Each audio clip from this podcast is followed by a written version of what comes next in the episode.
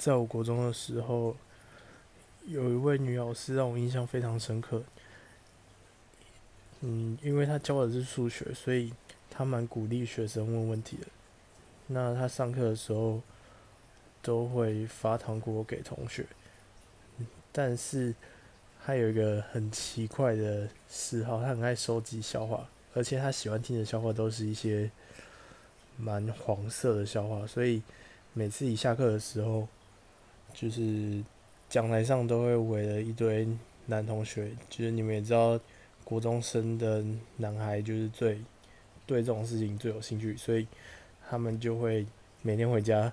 都会找很多黄色笑话，然后讲给那个老师听。那老师听的话，他觉得好笑，他就会再发棒棒糖给其他同学。我觉得这印象真的蛮深刻的。